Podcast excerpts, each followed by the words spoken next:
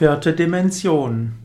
Vierte Dimension ist eine Dimension, die über die physische Welt hinausragt.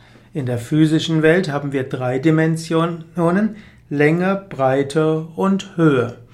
Man könnte darüber hinaus eine vierte Dimension postulieren, die eben verschiedene Dichtigkeitsstufen von Energie beinhaltet. So gäbe es die physische Welt, dann gibt es die Astralwelt in verschiedenen Dichtigkeitsstufen und die Kausalwelt. Und so ähnlich wie ein zweidimensionales Wesen nicht sehen könnte, was über eine dritte Dimension hinuntergeht, so ähnlich kann man parapsychologische Phänomene, die auf der physischen Welt wirken, kann man schlecht erklären aus der dreidimensionalen Welt. Der Mensch ist also in dieser Vorstellung kein dreidimensionales Wesen, sondern ein vierdimensionales Wesen. Und die vierte Dimension beinhaltet Astralwelt und Kausalwelt.